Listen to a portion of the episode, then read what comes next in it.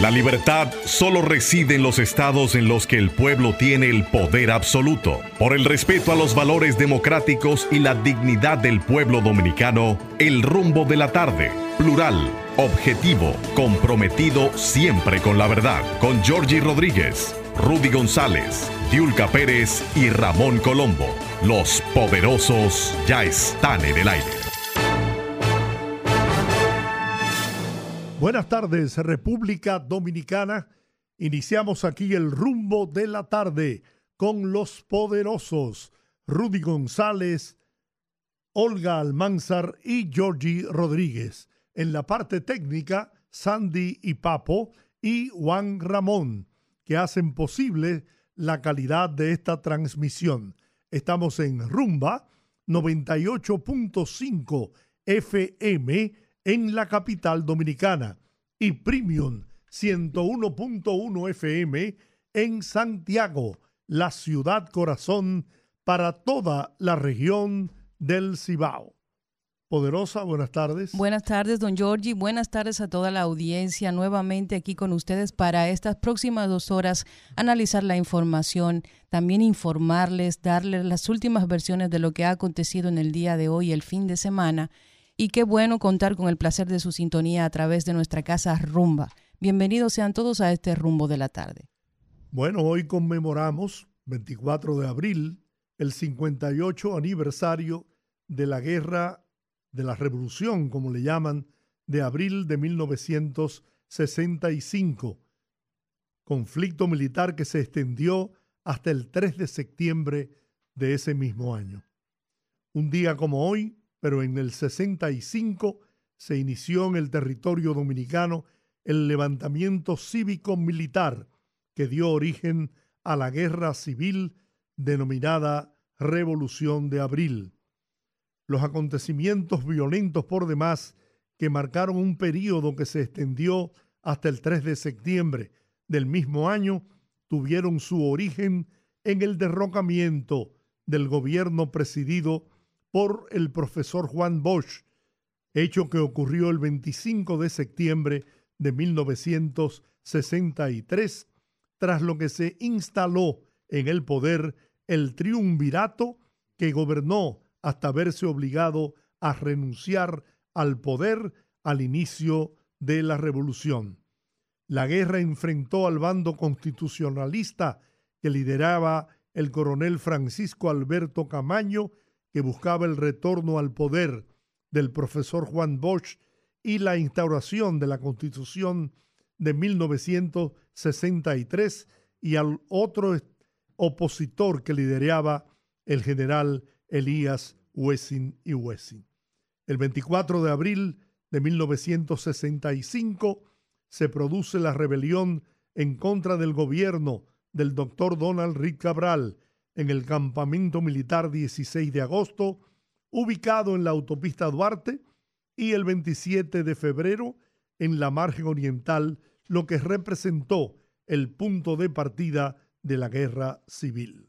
Así es, don Giorgio, una fecha sin dudas que es sumamente importante para la República Dominicana porque yo pienso que fue un hecho trascendente en el sentido de que capitalizó el sentimiento nacional como nunca antes habíamos visto y en cierta forma la gente hizo conciencia después de una dictadura como la que sufrimos con eh, Trujillo sobre el deseo de democracia y libertad que querían los dominicanos. Después de, esta, de, esta, de este atentado contra la democracia que fue precisamente la deposición del presidente Juan Bosch, quien hizo cambios radicales en una sociedad muy conservadora, una sociedad que estaba acostumbrado, acostumbrada a cierto nivel de, pues de estatus para algunos grupos muy particulares que venían heredando las cuotas de, poder para luego después de la tiranía de Trujillo y venir el presidente Juan Bosch, el profesor Juan Bosch, con esta serie de, de, cambios que en cierta forma fueron violentos para esos sectores, pues sin duda detonó lo que fue la revolución de abril. Todos estos grupos conformados por élites de poder que no estaban en, la, en el deseo de dejar de disfrutar del poder y darle paso a la democracia que planteaba el gobierno de Juan Bosch con esa constitución que planteaba nuevos derechos y un nuevo estado de cosas en el país. Bueno, de por sí la constitución del 63 consagraba una serie de cambios, de reformas en beneficio del pueblo dominicano.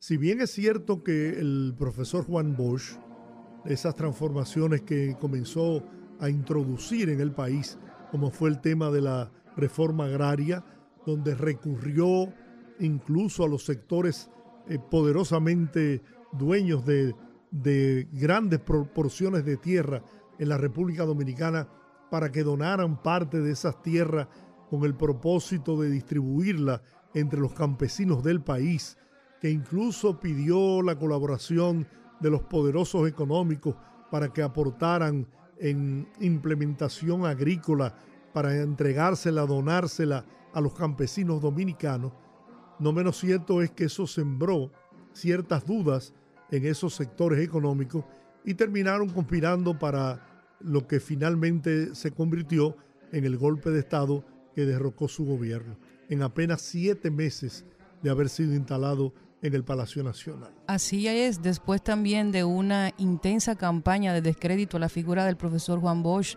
en relación a, los señalamientos de que era eh, comunista y lo que eso significaba en la, sociedad de esa época. Sin duda es que fue eh, un asunto bien planificado. También debemos mencionar el papel de la iglesia en ese sentido, que venía precisamente de disfrutar de muchos beneficios y muchos privilegios durante la tiranía y que en cierta forma pues se mantenía bailando ahí en medio de, la gente, de la confianza que le daba la gente y los, y los beneficios del poder de la tiranía. Y pues yo creo que todo esto que sucedió precisamente fue una nueva reorganización de la sociedad dominicana. Yo creo que ese momento marcó un punto de inflexión de la toma de conciencia de una nueva forma de vivir luego de la tiranía. Sin duda es una fecha sumamente importante para los dominicanos. No hay dudas y e incluso hay que destacar que el profesor Juan Bosch llega al poder de la mano de los sectores neotrujillistas. De hay que recordar aquella frase célebre, borrón y cuenta nueva, donde el profesor Bosch incluso dijo que era posible democratizar al país con la presencia de los Trujillos en territorio nacional. Sin embargo, a pesar de todo eso y las medidas que tomó, levantaron, como te dije anteriormente, eh, sospechas en sectores ultraconservadores del país y ahí se inició el proceso de la conspiración. No podemos olvidar aquellos movimientos eh, de reafirmación cristiana que se reprodujeron por todo el país y que fue la semilla que fue germinando hasta culminar en ese golpe de Estado. Así es. Y eh, todavía hay gente, don Giorgi, audiencia, que dice que eh, Juan Bosch era un comunista. Todavía después de tantos años de la historia haber dejado su marca y precisamente de esa iniciativa que tenía el, el profesor Bosch de una República Dominicana mucho más avanzada. Cuando uno revisa la propuesta de gobierno que se hacía para esa época, que estaba concebida y pensada por el profesor Bosch, completamente se puede utilizar en la actualidad. Puede ser completamente extrapolada a la realidad actual de nuestro país y funcionaría. Quién sabe, y muchos analistas coinciden en ese sentido, que de haber concluido su mandato el profesor Bosch, quizás República Dominicana estaría un poquito más avanzada en materia de derechos, de una sociedad un poquito más organizada y de una redistribución de las riquezas, en tanto que Bosch tenía un concepto precisamente de empoderamiento de las clases populares. Yo no puedo olvidar, no logro olvidar, imposible de olvidar, ese 24 de abril, en horas de la una de la tarde, cuando se transmitía por radio comercial, que hoy es parte de, esta, de este Así es. consorcio de emisoras, ¿no? Radio Cadena Comercial. Estaba el programa Tribuna Democrática, que lo hacía el doctor José Francisco Peña Gómez, y se inició con el himno de la Marsellesa, que es el himno nacional de Francia, el himno de la Revolución Francesa. Duró unos cinco minutos y yo me le decía a mi padre, pero bueno, ¿qué estará pasando? Porque tienen un rato con el himno y nadie dice nada. Y al cabo de cierto tiempo, calculo yo 5 o 10 minutos, no sé, pues surge la voz poderosa de José Francisco Peña Gómez anunciándole al país que un movimiento militar estaba, se había sublevado en el campamento 16 de agosto, ahí en la avenida John F. Kennedy, donde está ubicada ahora la Universidad Nacional Pedro Enrique Sureña, y estaba ahí instalado la jefatura de Estado Mayor del Ejército Nacional y el capitán Peñas Tavera, que fue quien en principio tomó, la batuta en, en la conducción del movimiento revolucionario que terminó convirtiéndose en la Revolución de Abril, hizo prisionero a Rivera Cuesta, general Rivera Cuesta, que era jefe de Estado Mayor del Ejército. Ahí, ya en horas de la noche, los militares eh, habían ocupado todo el sector de la ciudad colonial donde yo vivía, se había distribuido ya armas entre la población civil y la historia todos las conocemos, pero además de eso vamos a tener un historiador de mucho conocimiento, de un alto nivel, que nos va a dar luz sobre este tema de la revolución de abril de 1965. Me gustaría que pusiéramos un, un corto con el himno de la Revolución de Abril.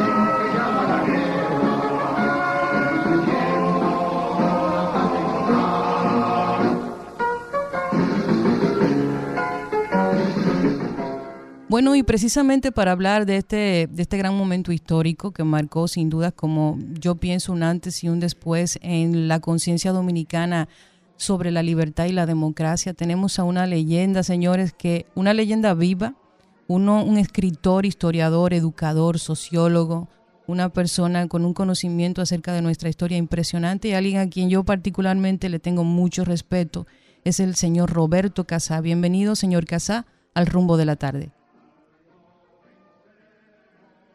Buenas tardes, señor Casá. Buenas tardes. Bienvenido. Muchas gracias a su orden. Muchísimas gracias por esta oportunidad que nos brinda, ¿no? De poder conversar con usted y que nos haga un recuento histórico de todo lo que originó, produjo el levantamiento militar que terminó convirtiéndose en la Revolución de Abril de 1965. Muchas gracias, con mucho gusto.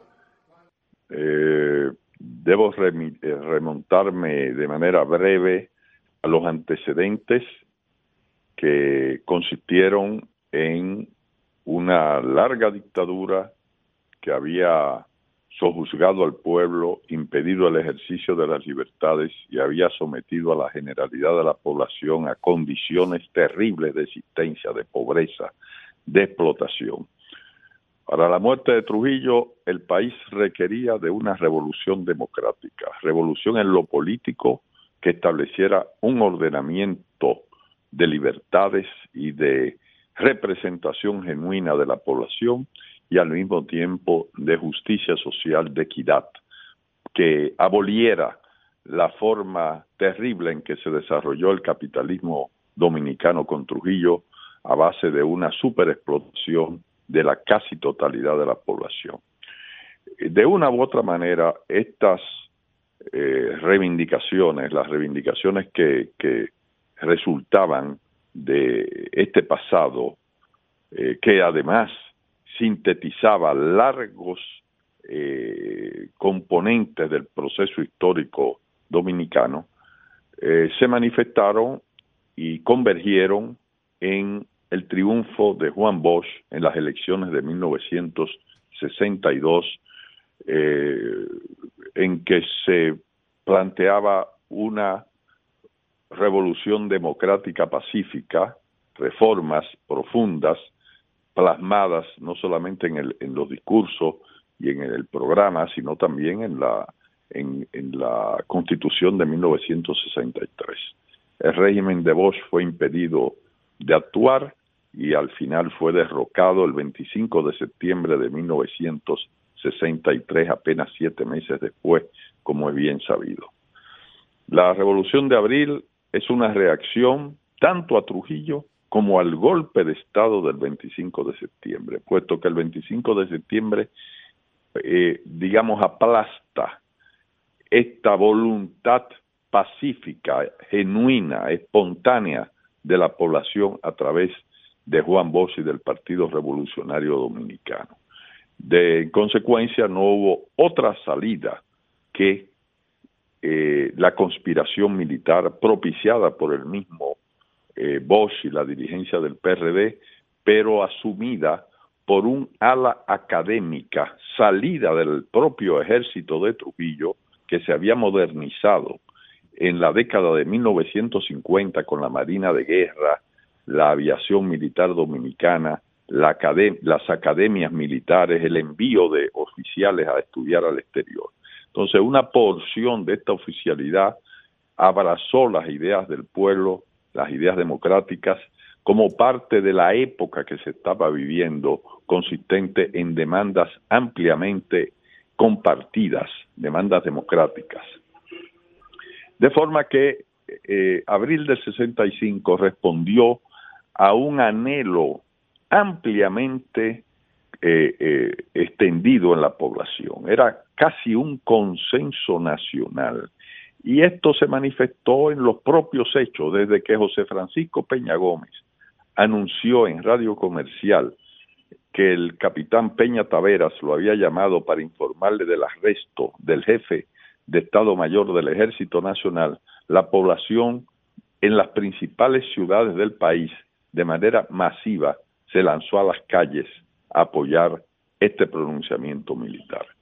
Instantáneamente, lo que se concibió como un golpe de Estado, o, más bien el contragolpe al golpe del 25 de septiembre, se transformó en una movilización popular nacional sin precedentes en nuestra historia.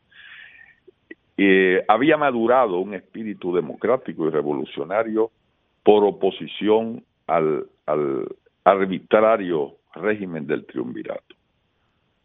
Y en la medida en que el núcleo militar de origen trujillista y derechista de San Isidro se opone a esta voluntad manifiesta del pueblo mediante la violencia, lo que fue una conspiración primero y luego una movilización pacífica se transforma en un movimiento armado democrático.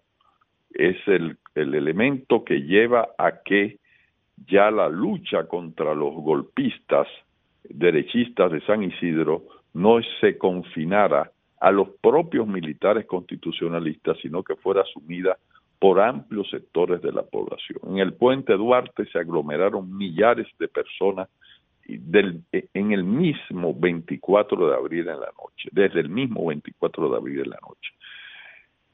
El 28 de abril, eh, cuando ya había, se había decantado el triunfo de los constitucionalistas, eh, en la tarde del día anterior, eh, al cambiar la jefatura a manos del coronel Camaño y de otros oficiales, acompañados de la multitud que resistió el ataque de los tanques del CEFA y de la aviación militar, se transforma entonces en una resistencia a la agresión armada de Estados Unidos. De manera que vemos que fue un proceso que pasó por etapas, pero de manera extremadamente eh, aceleradas. Y resultó finalmente en la forma en que se desenvolvieron los hechos en una manifestación consistente de afirmación democrática y revolucionaria de amplios sectores de la población, aun cuando, después de la intervención militar de Estados Unidos, el proceso revolucionario eh, de manera forzosa se vio circunscrito primero a la ciudad de Santo Domingo y luego a una porción rodeada de la ciudad de Santo Domingo, consistente, como es bien sabido, en el casco colonial y en algunos sectores periféricos de Gascue, de Villa Francisca, de San Carlos y, de, y otros, y otros pocos. Pero este bastión representaba la patria, representaba el país y fue un hito, un hito en su momento y sigue siendo un hito como el acontecimiento, a mi juicio, cumbre de todo el proceso histórico dominicano, porque fue entonces, en esa ocasión, cuando se armó un proyecto ideológico, un proyecto de nación, un proyecto de consenso de todos los sectores sociales, con excepción de muy pequeñas minorías, que estuvo en condiciones de emprender transformaciones sustanciales. Don Roberto, desde su óptica, precedentes. Desde su óptica, don Roberto, algo que mucha gente se pregunta, ¿cómo se puede analizar el hecho de que dos figuras con liderazgo en la Fuerza Armada, como el coronel Fernández Domínguez y el coronel Francisco Alberto Camaño Deñó, que eran hijos de militares que habían servido al régimen de Rafael Leonidas Trujillo Molina, fueran los que encabezaran este movimiento que daba el traste con el gobierno del triunvirato y abría las puertas o abriría las puertas a un proceso democrático y al retorno a la constitución de 1963. ¿Qué explicación tiene eso?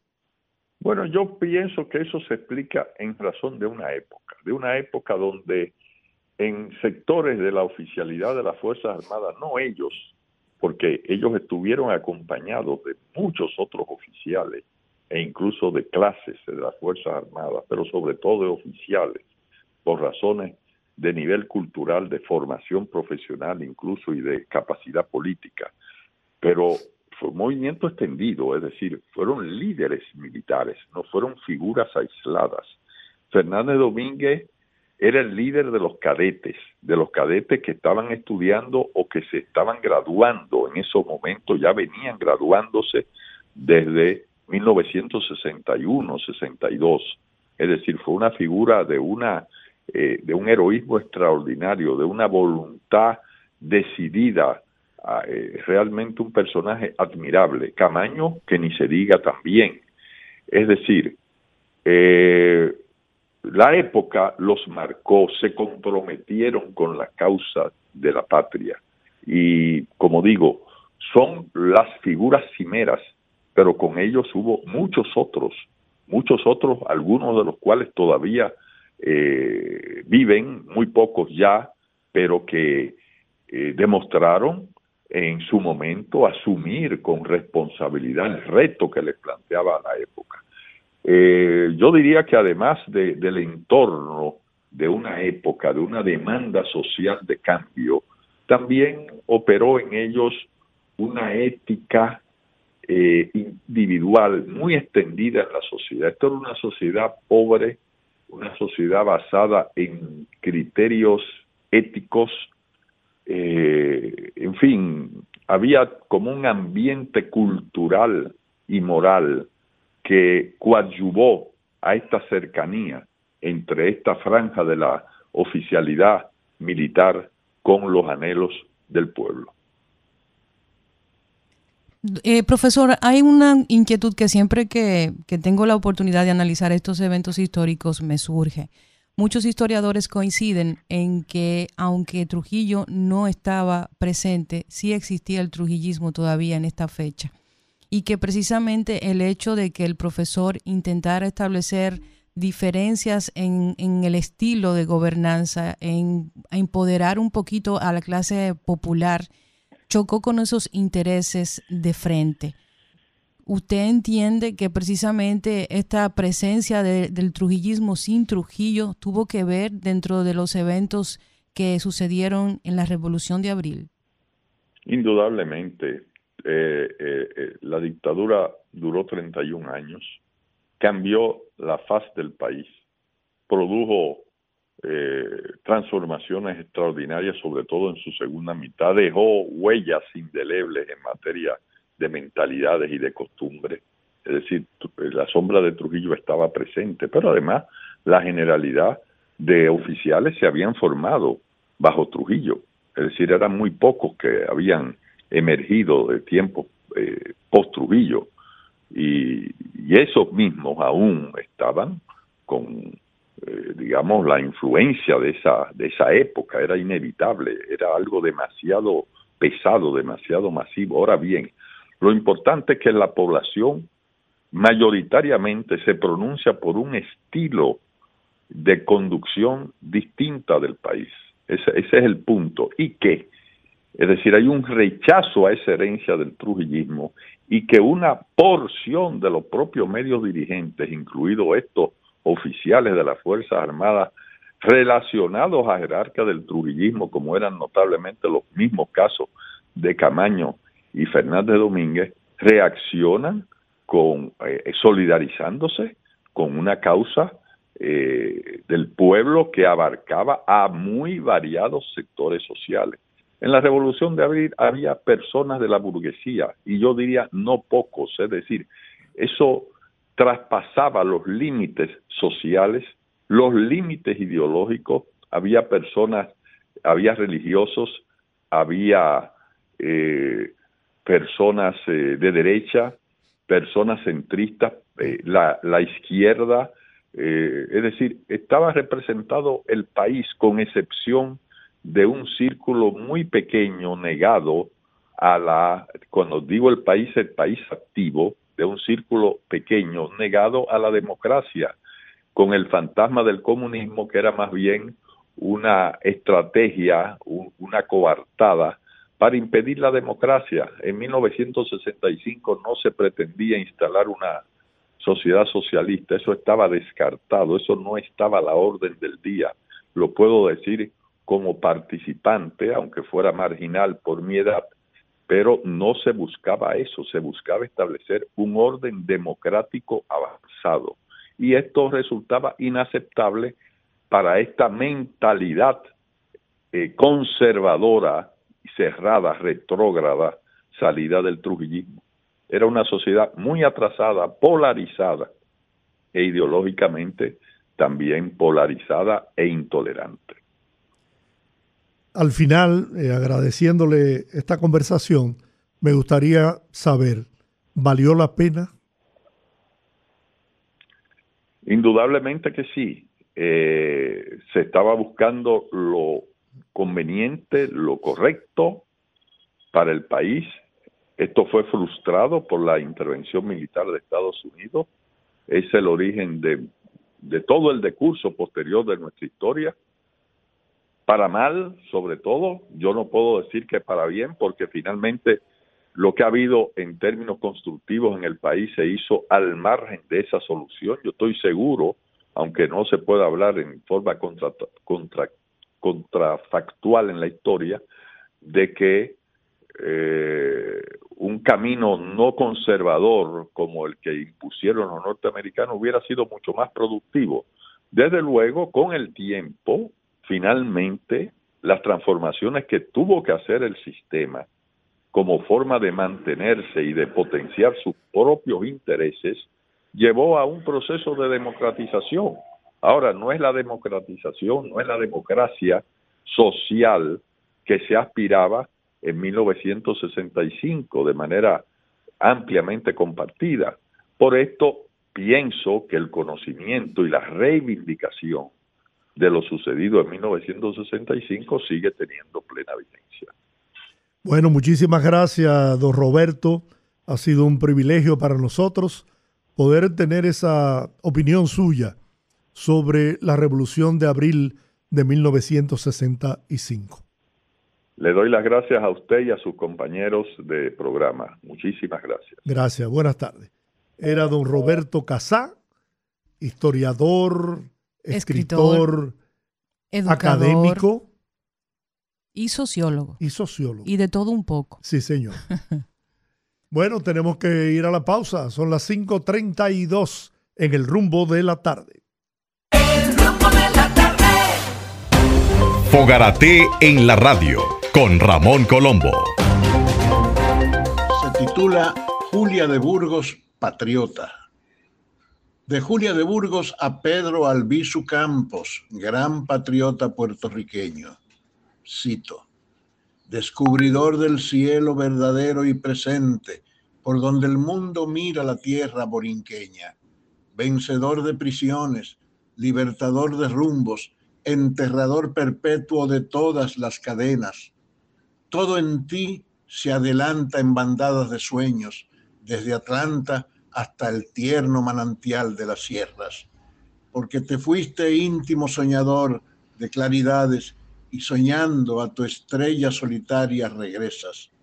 Todo en ti se adelanta en bandera de nubes, desde Atlanta hasta el hombre que doquiera pelea, porque te fuiste inmenso peleando libertades y peleando mundiales libertades regresas. Fogarate en la radio con Ramón Colombo.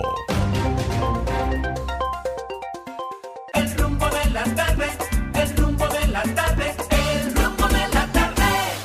Bueno, esta es una tarde de privilegios, ¿no? Así es, definitivamente. Una tarde de privilegios y vamos a tener una interesante conversación con dos figuras del periodismo en la República Dominicana, pero además de eso, eh, gente que han aportado mucho al desarrollo del país, al sistema democrático de la República Dominicana. Una de ellas es mi hermana, ¿qué puedo yo decir? Todo lo que quiera, don ¿Eh? No, si digo mucho, Carmen Luz Beato. Carmen Luz, que es una amiga entrañable. Y una más que veterana. amiga eh, de mucho tiempo, que he mantenido una relación exquisita con ella siempre y que la siento parte de mí, de mi familia. Así que ella viene también con una destacada profesional, es abogada, es periodista, eh, ¿qué más? Soy, mujer. soy mujer. Sobre todo. ¿no? Y representante. representante para el capítulo de América Latina de Mujeres de las Américas para el Caribe. Así es, don Giorgi. Vienen a hablarnos, entre otras cosas, del lanzamiento de la Fundación Mujeres Políticas, más mujeres políticas y de un reconocimiento a las mujeres de abril. Un tema sumamente interesante, porque antes de comenzar con el segundo bloque y nuestras entrevistadas, precisamente eh, María Estela nos decía, cuando se cuenta la historia de la, de la Revolución Sí, de sí. Se olvida mencionar a las mujeres, y eso es verdad, porque Eso es cierto. una gran cantidad de mujeres muy valiosas. Una gran cantidad de mujeres valiosas y con tantos pantalones como los hombres.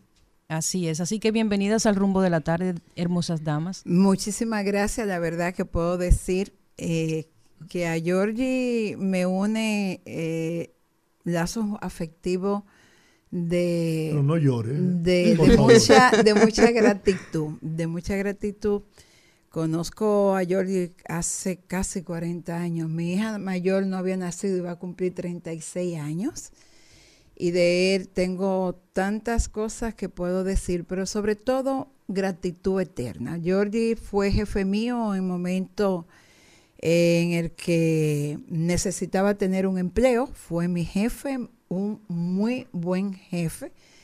Nos conocíamos porque yo estaba ejerciendo periodismo de espectáculo. Georgie era promotor, disquero, una serie, e hizo artistas famosos como a, a Tati Omar Franco, tenía un sello disquero, y por ahí conozco a Georgie. Pero además teníamos unos programas muy interesantes. Eh, Caribe Show, que fue su creativo, la Pancho el Barbero, que fue su creativo, Centro Deporte, que fue su creativo, TV Revista, que fue su creativo, y en todo eso yo era su asistente de producción. Y para mí esto es como un, un regalo que recibo esta tarde a propósito de esta fundación. Poder, qué lástima que no está Rudy, porque, y desde aquí quiero enviarle toda la buena vibra, eh, sabiendo que en esa cirugía del miércoles está a su cuidado el padre, el mejor médico, y sé que va a tener ahí un equipo buenos de ángeles haciendo un trabajo maravilloso para que en un par de días lo podamos tener aquí en un espacio que yo no me pierdo. Vaya. Ahora, ahora que Vaya. tocas el tema, y con el permiso de María Estela, Rudy está bien. Rudy incluso ni siquiera síntomas presentó. Afortunadamente, en un procedimiento que le hicieron, se pudo descubrir tiempo. que tenía alguna arteria entaponada y eh, a eso se va a proceder el miércoles, pero él está tranquilo, está confiado, de hecho se planteó incluso eh, sacarlo del país y él eh, confía tanto en, en los centros médicos, en la medicina dominicana, que decidió hacerse la cirugía aquí en el país, está, como les digo, esperanzado y confiado. No, sabemos que eso va a es- estar súper ese- bien. Ese ser supremo que no nos El abandona gran médico, nunca, el gran el médico. gran Y médico tú lo sabes. será el que va a conducir las manos de ese cirujano. Bueno, aprovecho para mandarle un beso a doña Ingrid. Para mí, una de las mejores diseñadoras que ha tenido Sí, este señor, país. sí, señor. Excelente diseñadora. Y excelente esposa también. Y sí. excelente madre. ¿eh? También. Tengo que También. reconocerle eso a Ingrid. Bueno, pues mi compañera María Estela, que vivimos peleando en el programa por su lucha en defensa de la mujer. Y oye, las mujeres, tú la defiendes, la defiendes, la defiendes, pero no nos acompañan en este proceso. Y es como una voz en el desierto y queremos que la mujer tenga más participación. Y yo siempre le digo, y ella me critica, digo, mira, muchas veces la peor enemiga de una mujer es otra mujer. Completamente de acuerdo. No hay sororidad. Pero eso no quiere decir que nosotros no nos acompañemos y creo que esta fundación tiene ese propósito. No vamos a hacer más mujeres políticas. Vamos a pedir que se creen más políticas que puedan beneficiar a la mujer y a la familia. Y como le- ella me decía el sábado, no venimos a competir con los hombres, porque no puede haber una mujer exitosa sin un hombre exitoso. Y no puede haber un hombre exitoso sin una mujer detrás acompañándolo en su éxito. Entonces nosotros venimos a abo- a abogar por políticas que favorezcan a la familia, que haya inclusión, que padres con hijos con autismo, con síndrome de Down, no tengan que pasar trabajo y sacrificar su comida y la alimentación para poder pagar una terapia que cuesta 3.000, 3.500 pesos. Entonces nosotros venimos en esa línea y hemos puesto políticas con K para llamar la atención de quienes, de los que pueden tomar decisiones en este país. No somos nosotras dos, pero hay mucha gente que puede tomar decisiones en este país a favor de la mujer, a favor del hombre, de la familia, de los niños, en fin, del ser humano. Así es, Carmen, agradecer a don Giorgi y a Olga por la oportunidad y a ti que habla también de mí mejor que yo sobre el tema de las mujeres. Eh, nosotros nos hemos enrumbado, tú también eres parte de, de las directivas de esta, de esta fundación Más Mujeres Políticas.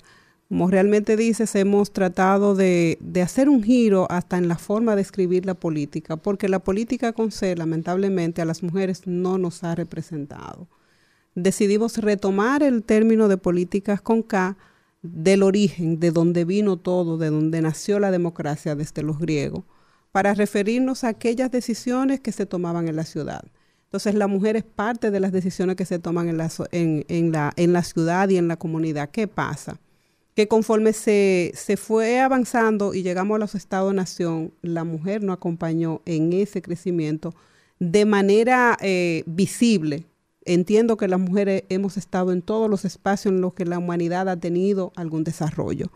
Lo que ha pasado es que la historia las han, las han escrito los hombres y los hombres cuando escriben la historia, en sentido general, tiene que ser un acto muy heroico de una mujer para que pueda pertenecer parte o para que pueda formar parte de un capítulo de la historia.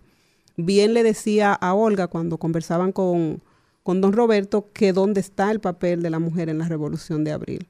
Papel heroico, un papel que que yo como mujer me siento orgullosa de esas mujeres, salir sin ningún entrenamiento solamente por el amor a la patria, defenderla en chancleta y en rolo, eso tiene un acto y tiene un reconocimiento.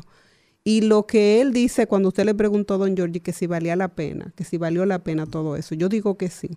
Lo que no ha valido la pena ha sido para las mujeres que no nos hemos beneficiado de ese Estado democrático y de derecho al que la República Dominicana ha avanzado, pero ha avanzado con la mujer en muy poca representación. Las mujeres hemos tenido que pasar un trayecto muy largo para que en las políticas públicas, en el ejercicio de los gobiernos, podamos estar eh, tomando decisiones por nosotras. María, cuando yo reviso la vida democrática dominicana, yo noto que si revisamos, por ejemplo, ministerios y ministros, ¿cuántas ministras hay?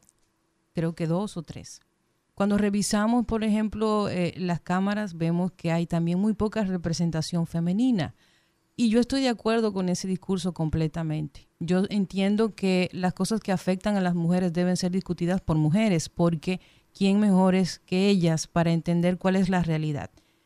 Nosotros vivimos un proceso que fue un proceso que nos ayudó en un sentido cuando tuvimos acceso a educación superior y se nos consideró ustedes saben que durante muchos años se enseñó incluso que la mujer era un ser inferior. Y cuando por fin saltamos todos esos, todos esos mitos acerca de, del género, llegamos a un punto donde comenzamos a equipararnos en oportunidades, en acceso a educación superior, pero seguimos con la exclusividad del rol de la casa y los hijos. Entonces se nos unió el hecho de que ya ahora éramos profesionales, éramos trabajadoras, pero seguíamos teniendo la obligación de la primacía dentro del hogar. O sea, era como que eh, nos competía única y exclusivamente el tema de la familia y de los hijos a la mujer. Eso ha ido cambiando un poquito con el tiempo.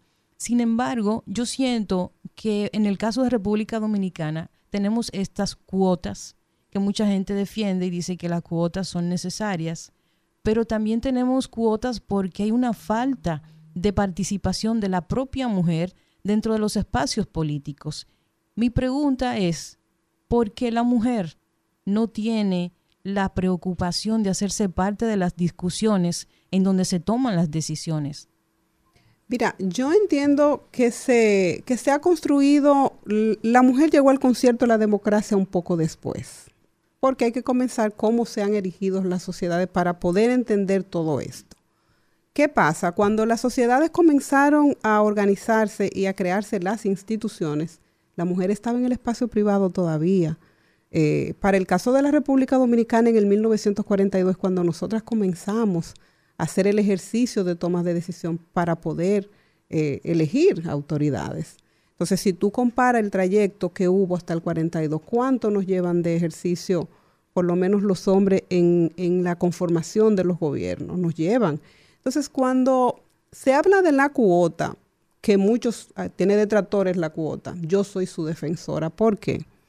Porque si una persona llega a la democracia y con, un ejercicio ya avanzado de otro segmento, ¿cómo tú crees que, lo puede, que podemos alcanzarlo? Son con acciones afirmativas. Lamentablemente es así hasta que podamos llegar a un nivel en que podamos competir en nivel de igualdad. Y eso no influye en el nivel de respeto de los posibles de las posibles líderes porque cuando se habla de cuotas, se habla de un espacio que ha sido asignado para ti, pero tú no te lo has ganado a través de tu liderazgo. Y muchas veces precisamente te voy a poner un caso que podemos analizar aquí de manera apolítica. Margarita Cedeño de Fernández todavía hay mucha gente que articula el discurso de que está en cierta o cual posición porque fue esposa de Leonel Fernández.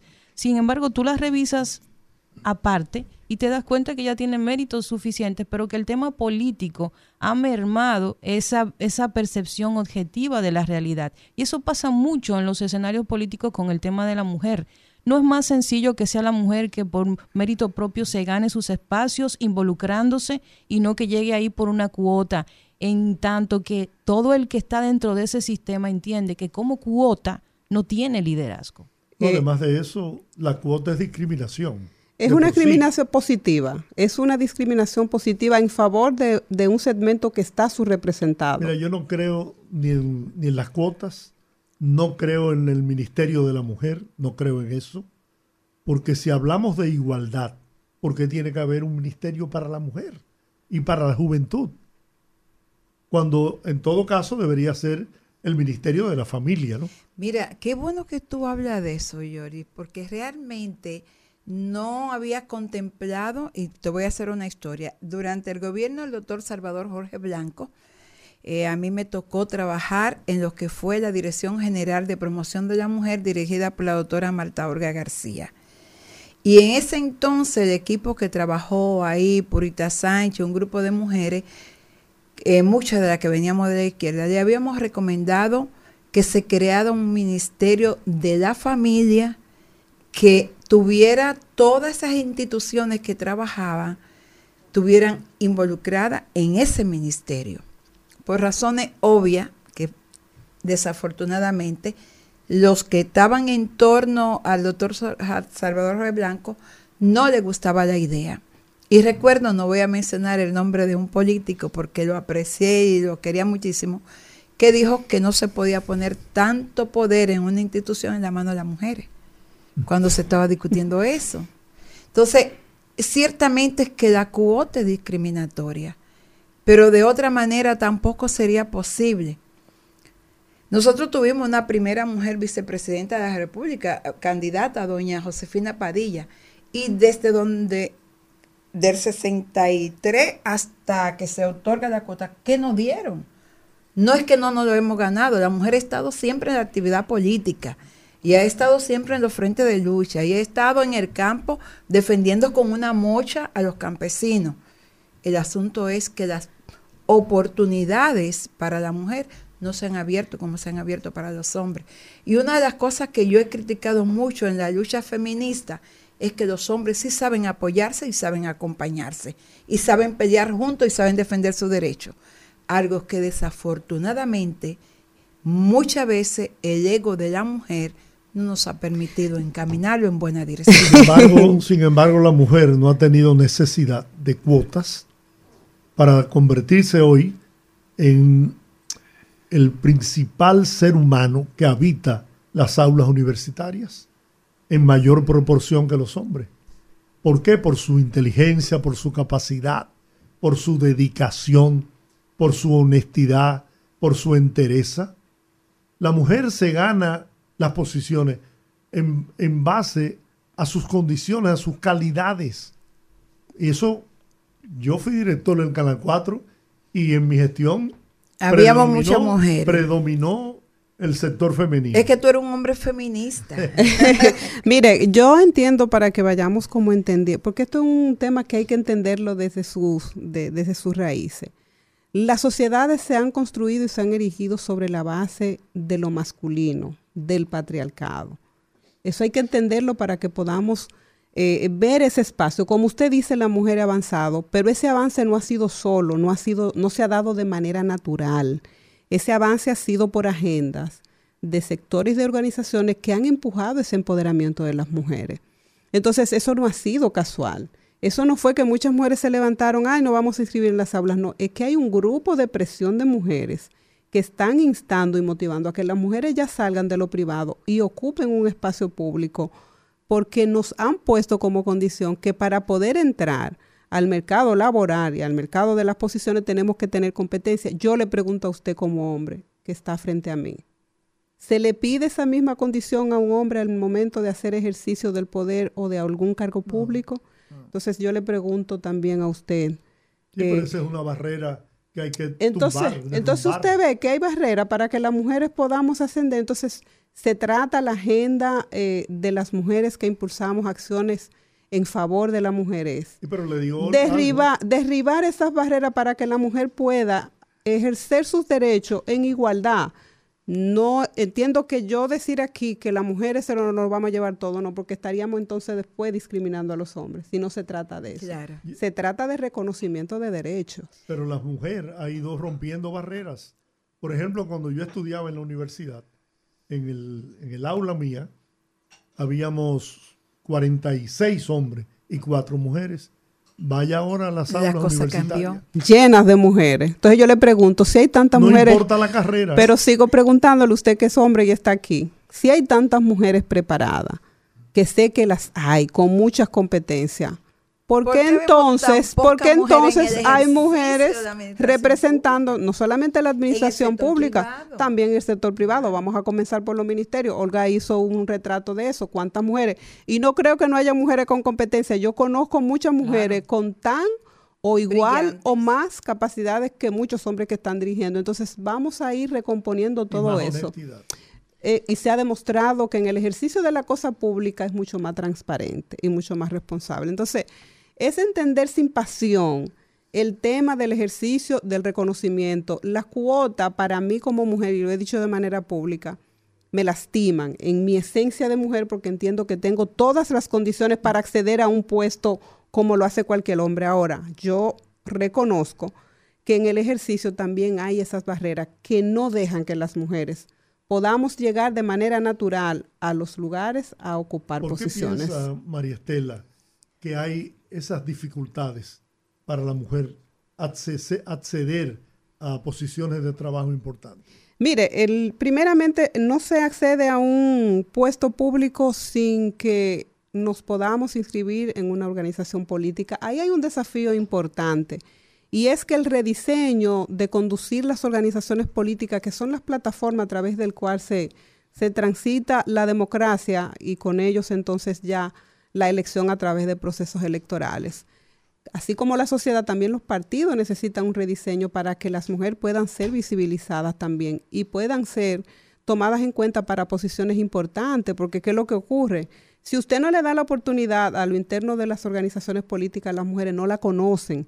Si usted gana un proceso electoral y en su gabinete usted pone un grupo de hombres, ¿cuáles serían las mujeres que podrían estar siendo vistas para ser posibles candidatas? No las hay. O todo lo contrario, si la colocas en una posición donde ella no pueda hacer ese ejercicio de sus facultades eh, eh, en la posición. Entonces yo lo que entiendo es que, y entiendo también además que hemos avanzado, porque así como usted dice, la historia 20, 30 años era distinta a la que estamos construyendo ahora. ¿Qué es lo que yo entiendo? Que debemos seguir transitando ese camino para que la mujer pueda seguir ejerciendo, no solamente en la política, también en lo social, también en los espacios privados, que siga avanzando hasta un nivel en que no se necesite cuota, no se necesite acciones afirmativas, no se necesite nada de eso y podamos transitar por la democracia como esencia, como es la democracia, el gobierno de todos y de todas, no el gobierno de unos pocos. Yo sí, yo lo que voy a decir a lo mejor me crucifiquen por ello, pero lo digo porque no tengo miedo que me claven como a Cristo en la cruz. Yo creo que el único factor que tiene la mujer en contra es el tema de la natalidad. De los cuidados. De los, de los cuidados. Pierden tres meses del año, según la ley, cuando están embarazadas y tienen un bebé. Tienen un trabajo remunerado y otro que no es remunerado. Exacto. Entonces quizás eso sea un, un pequeño obstáculo. Muy grande, muy gran, Sí. muy gran obstáculo para pequeño. que la mujer pueda ser considerada en posiciones eh, de importancia, ¿no? En la administración tanto pública como, Como privada. privada. Yo creo que la- el, el desarrollo de las sociedades se mide precisamente en el caso de la mujer, de cuán democrático puede ser o cuán comprensivo debe ser con el hecho de que una mujer tiene que ser madre y líder. Yo creo que ahí hay un tema. Y, y estoy completamente de acuerdo con, con lo que establecían acerca de esas barreras que enfrentamos las mujeres que están ahí, que mm, yo no me considero ser una feminazi, sino una feminista, una feminista de verdad. No quizá de la, de la teoría que ahora ha surgido en, en que vemos al, al hombre como el enemigo, yo no creo en eso porque primero que todo soy humanista.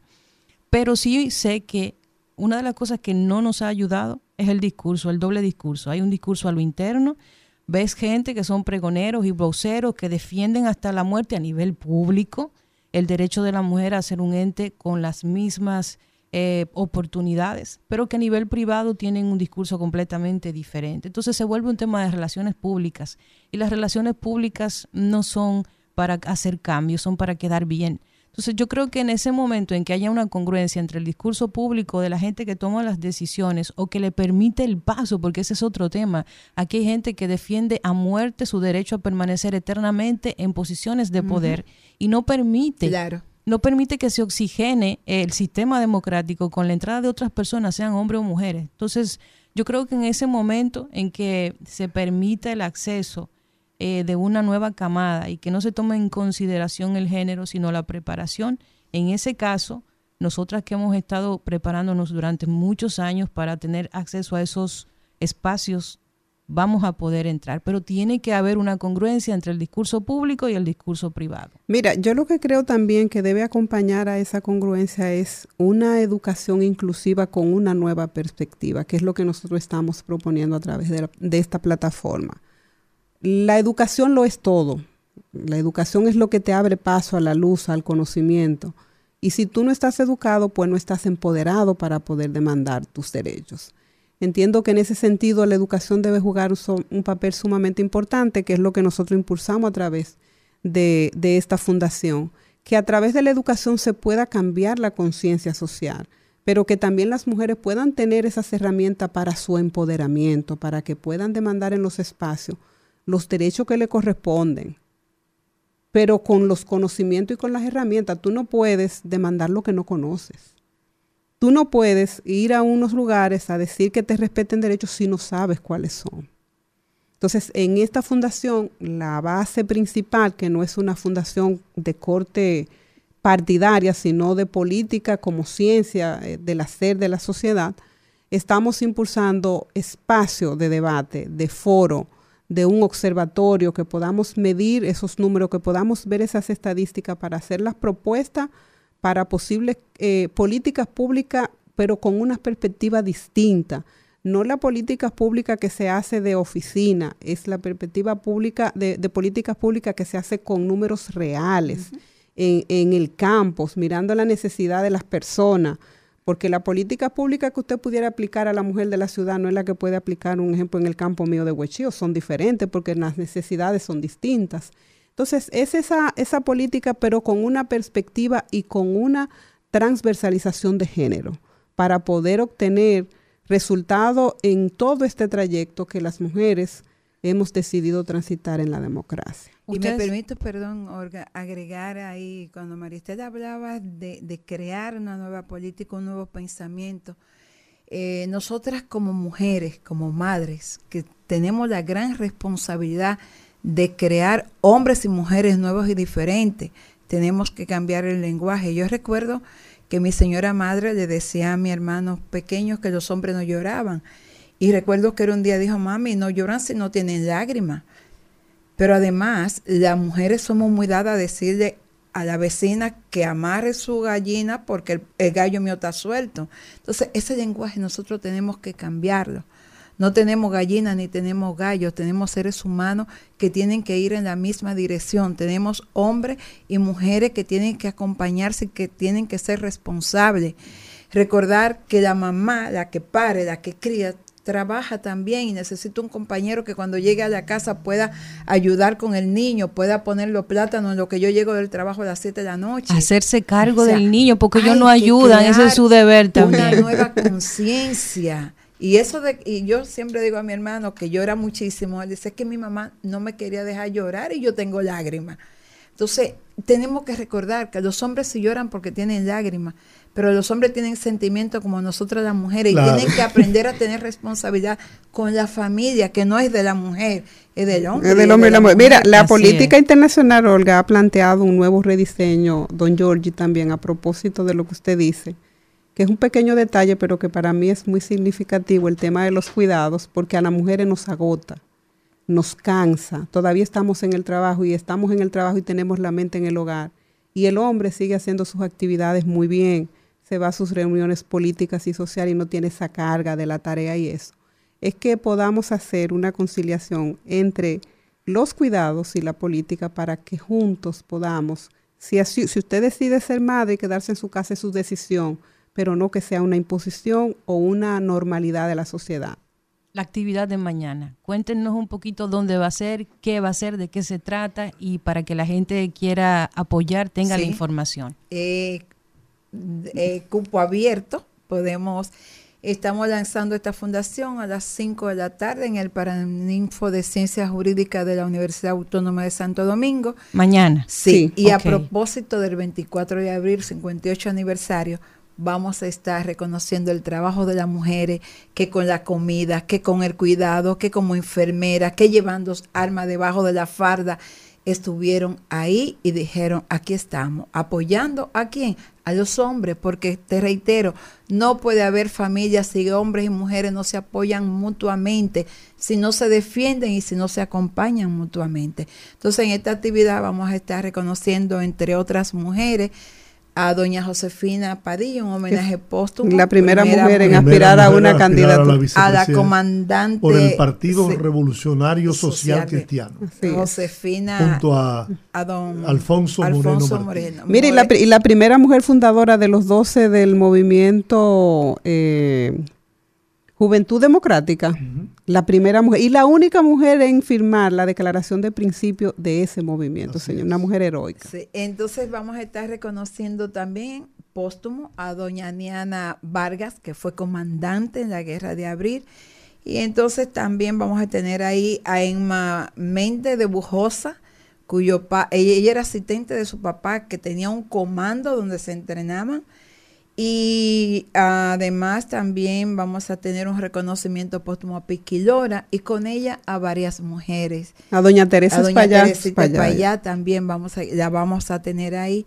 Es decir, que vamos, queremos que los años no borren la memoria. Olga, queremos visibilizar a las mujeres de abril para que las mujeres mujeres de del futuro también podamos contar la historia y que cuando se hable de la historia, 10, 20 años, la tuya y la mía también se y lo vamos a hacer en los barrios para que la gente sepa que en su barrio hubo mujer que dio al frente para defender la patria herida. Y lo vamos a hacer en el interior, porque en el interior también hubo mujer que dejó a su familia para venir aquí a la capital a defender la patria Las herida. héroes anónimos, heroínas Bueno. anónimas. Bueno, Mejor de ahí. Don Se Jordi, daña. Se muchas gracias. Muchas gracias, Gracias Olga a y ustedes. Jordi. Y a por ti, venir hasta Olga, acá por abrirnos este espacio. Siempre. éxitos mañana. Muchas Mañana gracias. y siempre. Gracias. Amén. Vamos a la pausa. Los poderosos regresan en breve. El rumbo de la tarde. Bueno, aquí estamos de regreso en el rumbo de la tarde por Rumba 98.5 FM en la capital dominicana. Estamos eh, haciendo contacto con nuestro amigo periodista, un hombre de una gran influencia en toda la región del Cibao, Esteban Rosario, para que nos cuente sobre el proceso del llamado a huelga en 14 provincias de la región del Cibao. ¿Cuál ha sido la respuesta a este llamado a huelga? Esteban Rosario, amigo de mucho tiempo y un amigo de mucha calidad. Buenas tardes. Gracias, gracias, gracias. Mira, yo y se repite lo mismo de la huelga pasada en el. El gobierno en silencio, no ha habido diálogo con nada, la huelga se mantiene, hay un herido en San Francisco, eh, ahora se ha complicado mucho más, eh, hay una represión terrible.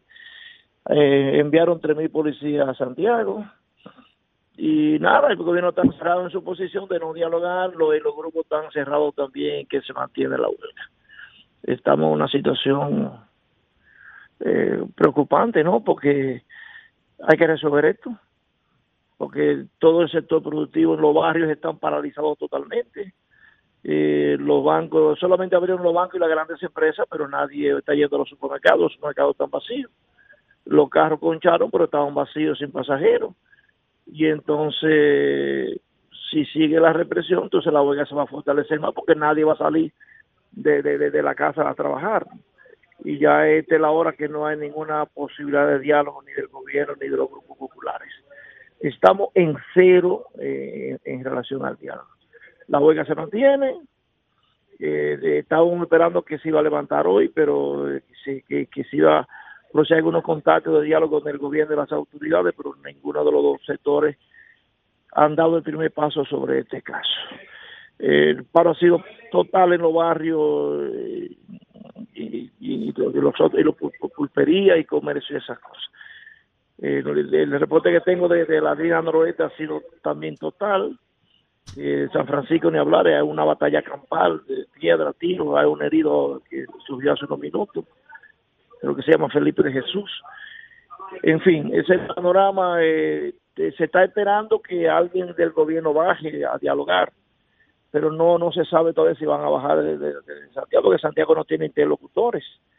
Ninguno de los ministros que viven aquí tiene la capacidad para negociar, ni autoridad tampoco. Solo la gobernadora es la única que ha hablado sobre la huelga y la, la descalificó. Tampoco ella tiene los recursos ni la decisión para dialogar, a menos que el presidente no la autorice. Así que estamos atascados en este proceso, igual que antes. Cero diálogo y ambas partes están cerradas. Y entonces, ¿de dónde vino, vino la declaración del vocero de la presidencia eh, hablando de que la huelga no había tenido tanto éxito y que la gran mayoría de las actividades económicas se mantenían pese a la huelga?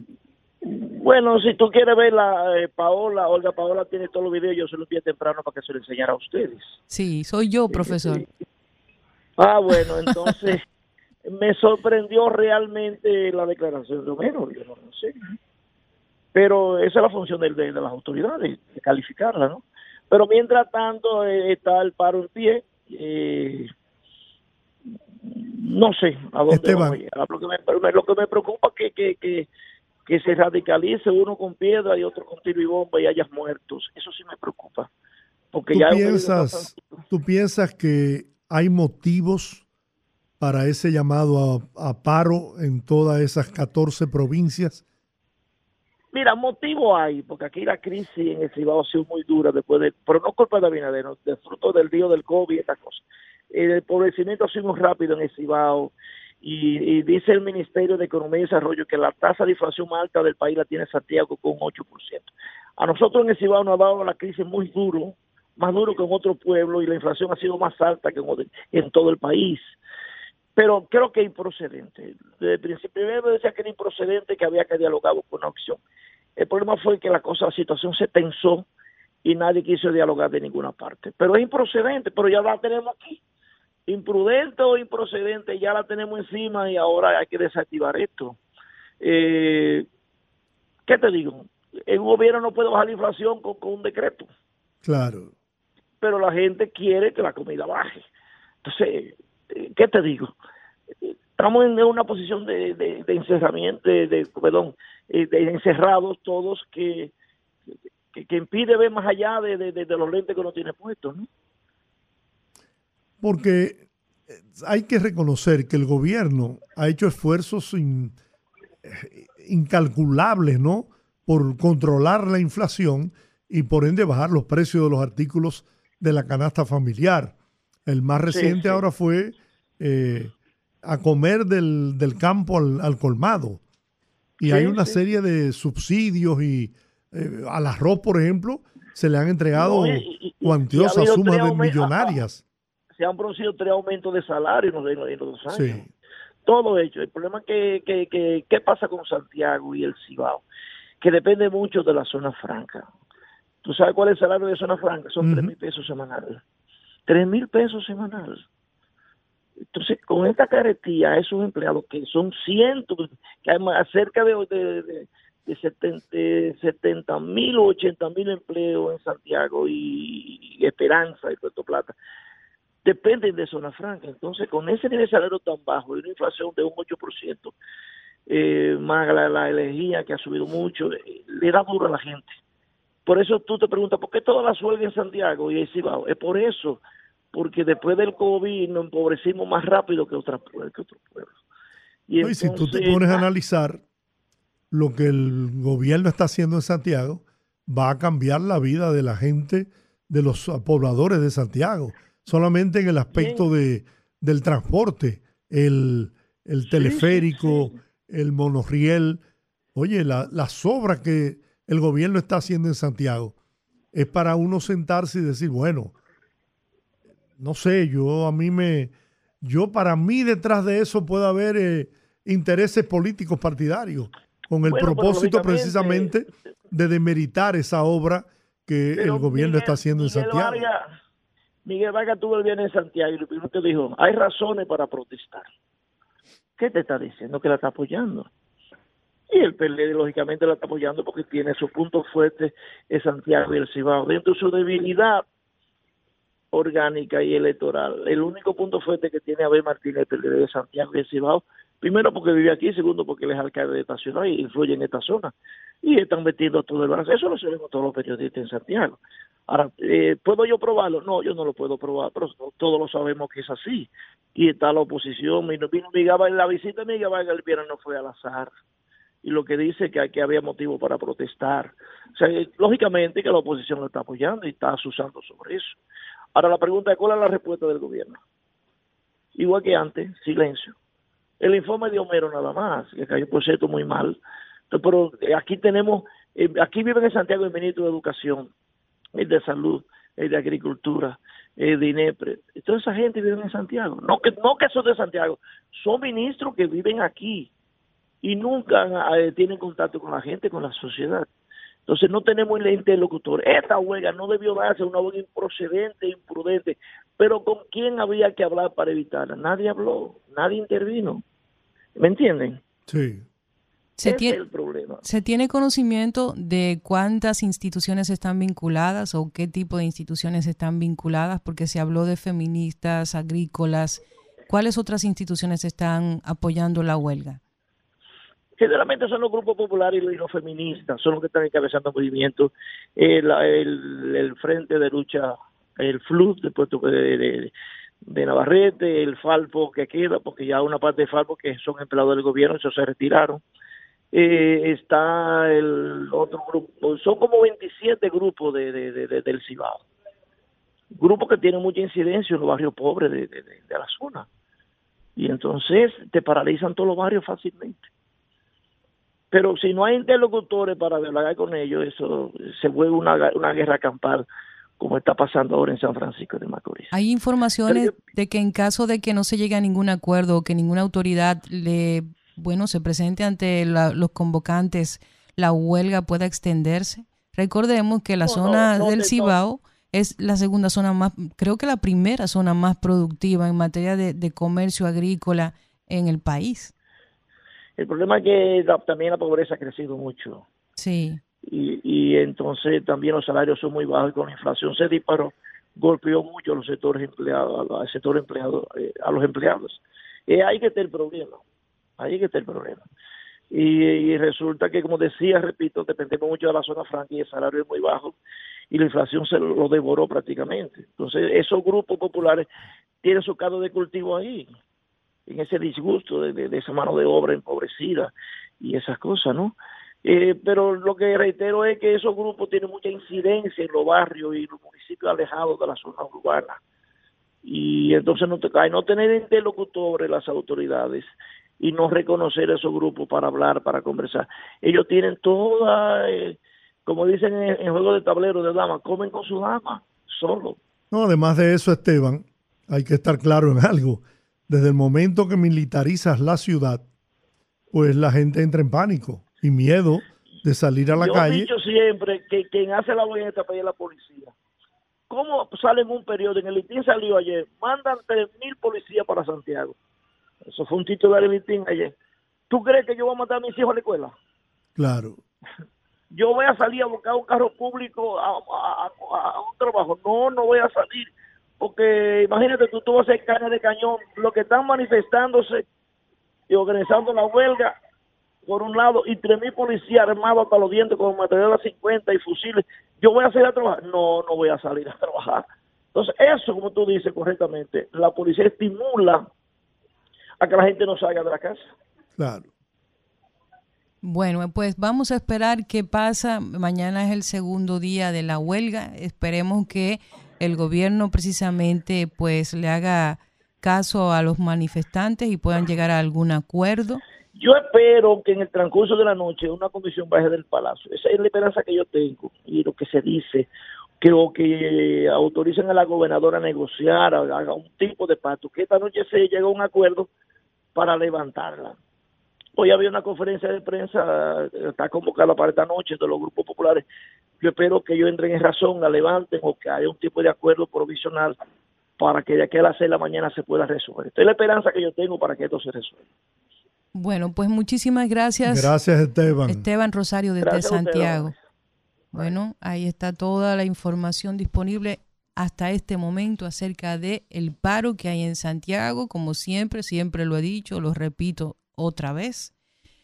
San Francisco de Macorís es un pueblo que hay que tener mucho cuidado. Ahí se están dando enfrentamientos. Tengo imágenes incluso de las balaceras que hay y del enfrentamiento entre civiles y la policía. Ojalá, aunque es difícil eh, decir que así sea, pero ojalá y que nadie resulte muerto de esta situación. Ojalá y que solo sea para amedrentar y que ningún dominicano pierda la vida en, este, en esta huelga.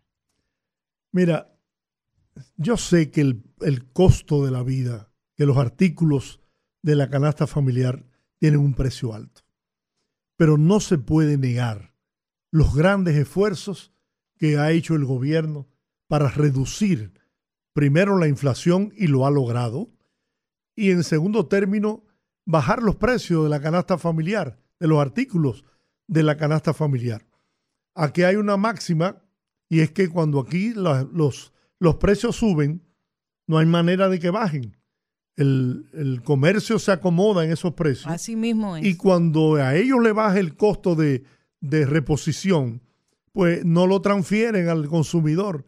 No se quieren ganar eso también. Mira, el gobierno, por ejemplo, el presidente este sábado estuvo en diferentes puntos del país. Dijo que hay más acciones del gobierno para seguir respaldando la producción nacional de arroz. Esto fue en la provincia de Duarte. Que además de eso, dijo que entregará 400 millones de pesos para la pignoración del arroz. Asimismo, el ministro de Agricultura, Limber Cruz, entregó 341 millones de pesos para continuar subsidiando el sector arrocero y mantener la estabilidad en el precio de este cereal, cuya actividad económica es vital para la economía dominicana, suponiendo más de 45 mil millones de pesos. Otros 41 millones de pesos fueron reembolsados para apoyar el uso de semillas certificadas por parte de Aso Semillas. Entonces, el presidente está apostando a la, a la autosuficiencia en la producción de arroz. Vamos a tener una producción histórica este año que va a, sobre- a sobrepasar los 14.5 millones de quintales de arroz, siendo el consumo de unos 13.1 millón. O sea que tendremos un excedente de arroz de 1.4 millones de quintales. Eso es histórico en el país. Pero además de eso, en Cotuí, el presidente Abinader entregó en la provincia de Duarte y en Sánchez Ramírez cinco polideportivos, un multiuso, 17 canchas en apoyo a los jóvenes en todo el país. La primera de estas obras en ser entregada fue el Polideportivo y Play de Arenoso en la provincia de Duarte, con el que quedaron inaugurados de manera simultánea los remorzados depor- del Polideportivo de Pimentel y Castillo.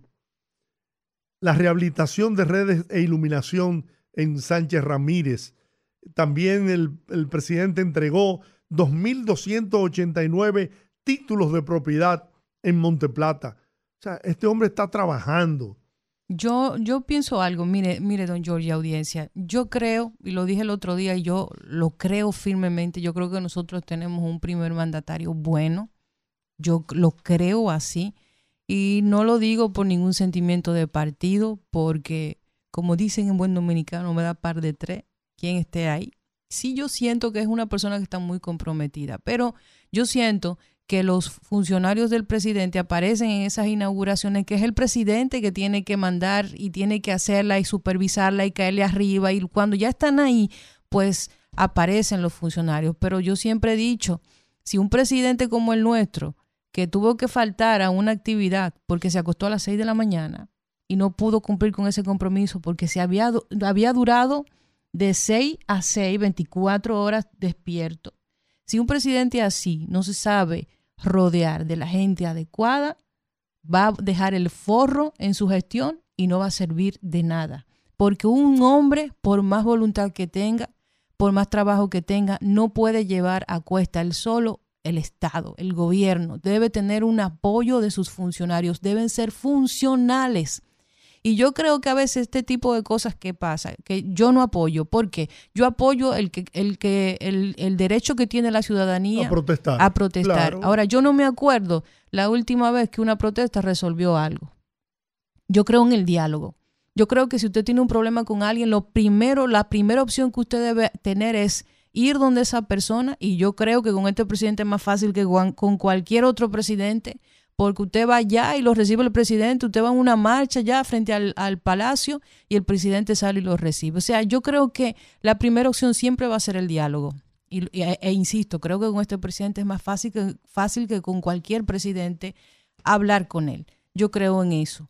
Yo sé que muchas de las solicitudes incluso que hay ahí, yo siento que son un poco, eh, no sé, jala de los moños. Vi una, una de las solicitudes de los convocantes que era aumento de, del salario del sector público. O sea, que el sector público salga y diga si quiere aumento. Pero yo entiendo que hace mucho tiempo aquí que una huelga no resuelve nada. Entonces, siento a veces que este tipo de cosas que pasan, y, en- y aquí voy a ser muy especulativa, tienen más que ver con el hecho de que estamos en un año preelectoral o en un año ya casi a esquina de una elección y se están calentando los motores. Y a mí eso me molesta, ¿sabe por qué?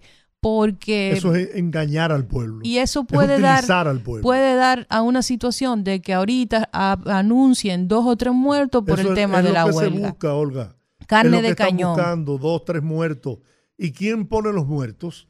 El pueblo indefenso, inocente. Entonces, hay que tener cuidado con eso. Yo sé que razones para, para la huelga hay. Yo sé que muchos dominicanos están pasando el Niágara en bicicleta en este momento. Yo sé que la economía no es la mejor en este momento, pero es, que no, es que no lo puede ser. no podemos tampoco ser ignorantes Porque no es una varita mágica. No, esto va a ser un proceso que va a tardar años porque el, el resentimiento de la economía, de todo lo que pasó, eh, va a llegar un momento en que va a pasar, pero necesitamos que las economías comiencen a tomar el ritmo que llevaban antes de la pandemia. No estoy de acuerdo con que el gobierno, el gobierno siga utilizando el, el tema de que heredó tal o cual cosa, porque ya estamos a tres años de gobierno y ese argumento no me luce, pero razones para la huelga hay que usted puede utilizar otra estrategia para acercarse al gobierno y, y exponer sus necesidades sin que nadie resulte herido, yo creo que es la vía más inteligente. Pero Yo yo, creo- entiendo yo que estamos en un país político y creo que eso a veces prima y tiene mucho más peso. Yo creo que hay razones para protestar. Para la huelga tengo mis reservas, porque la huelga lo único que traen es desasosiego, Y sangre inocente. sangre inocente que se derrama y además de eso, terror. Se imprime el terror y eso es parte del aparente éxito que pueda tener una huelga, porque las bombas molotov y las pedradas y todo tipo de acción violenta induce a la gente a preservar su vida y a, y a forzosamente apoyar las huelgas. Además de eso, hay que tener conciencia. Este hombre, el presidente de la República, que yo he dicho por aquí 70 veces y no me voy a cansar de repetirlo, yo no soy ni del PRM ni tengo compromiso político partidario con nadie, pero es injusto no reconocer el trabajo permanente de este hombre como tú señalas, pero además de eso, la manera con transparente y con la pulcritud que están siendo manejados los fondos del Estado. Lo que se robaban en este país, señores, se están invirtiendo ahora en obras que benefician al pueblo dominicano. Y eso no es justo que se le reconozca al gobierno. Tiene muchas dificultades, cierto, pero si nos comparamos con otros países de América Latina, esto es un paraíso, ¿eh? al lado de muchas naciones poderosas incluso de Sudamérica, donde nuestra condición es, está por encima. Somos la cuarta economía más importante de América Latina. ¿Producto de qué? Del, del manejo transparente de este hombre, de la dedicación de este gobierno para hacer obras en beneficio del pueblo dominicano. No va a poder satisfacer todas las necesidades del pueblo, ni en 20 años se logrará. pero es por lo menos estamos comenzando a transitar un camino de honestidad, de transparencia. No es que en este gobierno no haya habido corrupción, sí, sabemos que sí, pero hay que tener mucho cuidado porque este hombre tampoco transige con eso. Es lo único que yo puedo decir. Llamar a la sensatez, señores. Todos debemos empujar este carro bien pesado que tenemos en una misma dirección para tratar de lograr que este país de una vez y por todas pueda salir del subdesarrollo, de la pobreza, de la marginalidad, de la iniquidad. Por Dios, vamos a la pausa.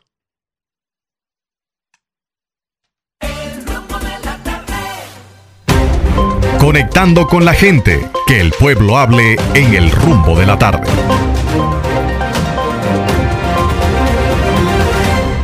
Bueno, abrimos los teléfonos 809-682-9850. Repito, 809-682-9850. Las internacionales sin cargos en el 1-833-380-0062. Buenas, rumbo de la tarde.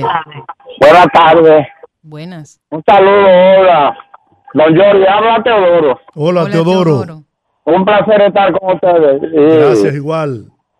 Que Rudy esté bien. Pues, Amén. Sinceramente, este pueblo tiene que ser inteligente. Yo no creo que este pueblo eh, tenga una mente tan corta que, que no se dé cuenta que este pueblo lo, lo desfarcaron.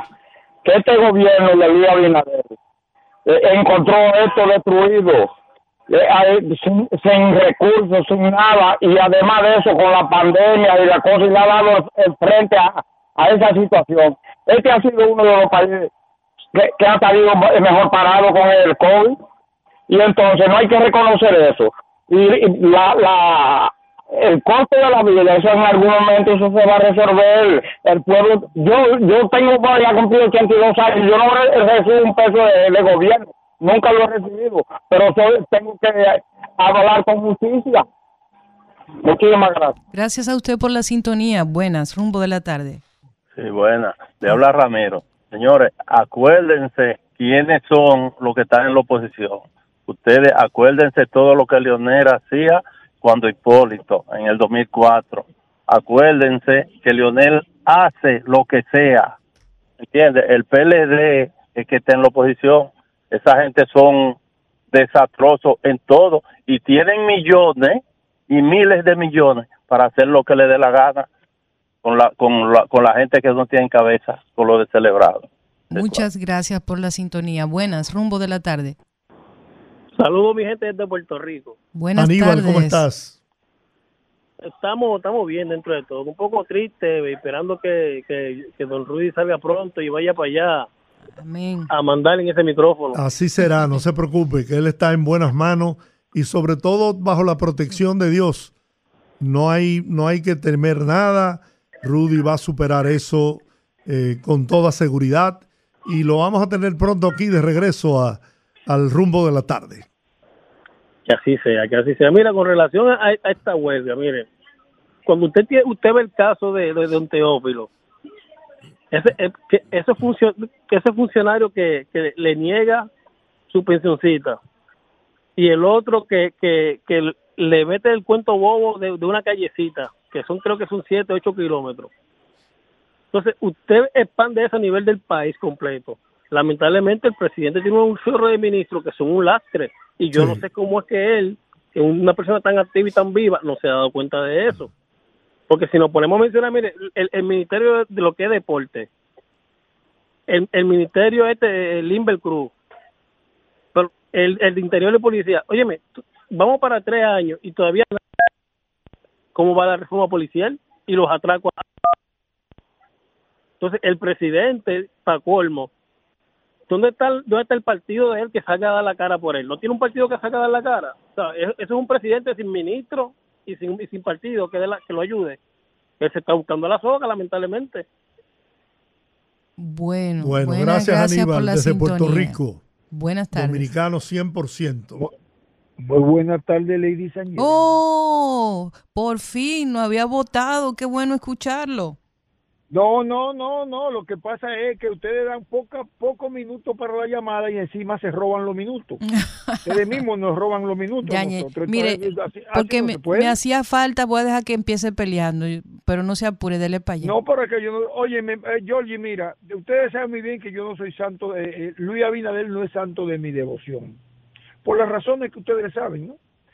Pero óyeme, esta mañana yo tuve que mandarle un Twitter al que hace el programa en la mañana a las seis, que lo acusé de terrorista, porque es un tipo que comenzó a agitar desde la mañana, agitando, para que, porque eh, ¿quién es que está financiando todo esto? Me dicen que el gato Bautista estaba en San Francisco. ¿Qué buscaba él en San Francisco? Él era el senador de San Juan. ¿Qué buscaba en San Francisco? Llevando cuarto para toda esta vaina.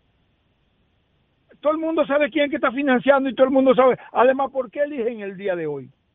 La izquierda, óyeme, la izquierda hace todo eso y más.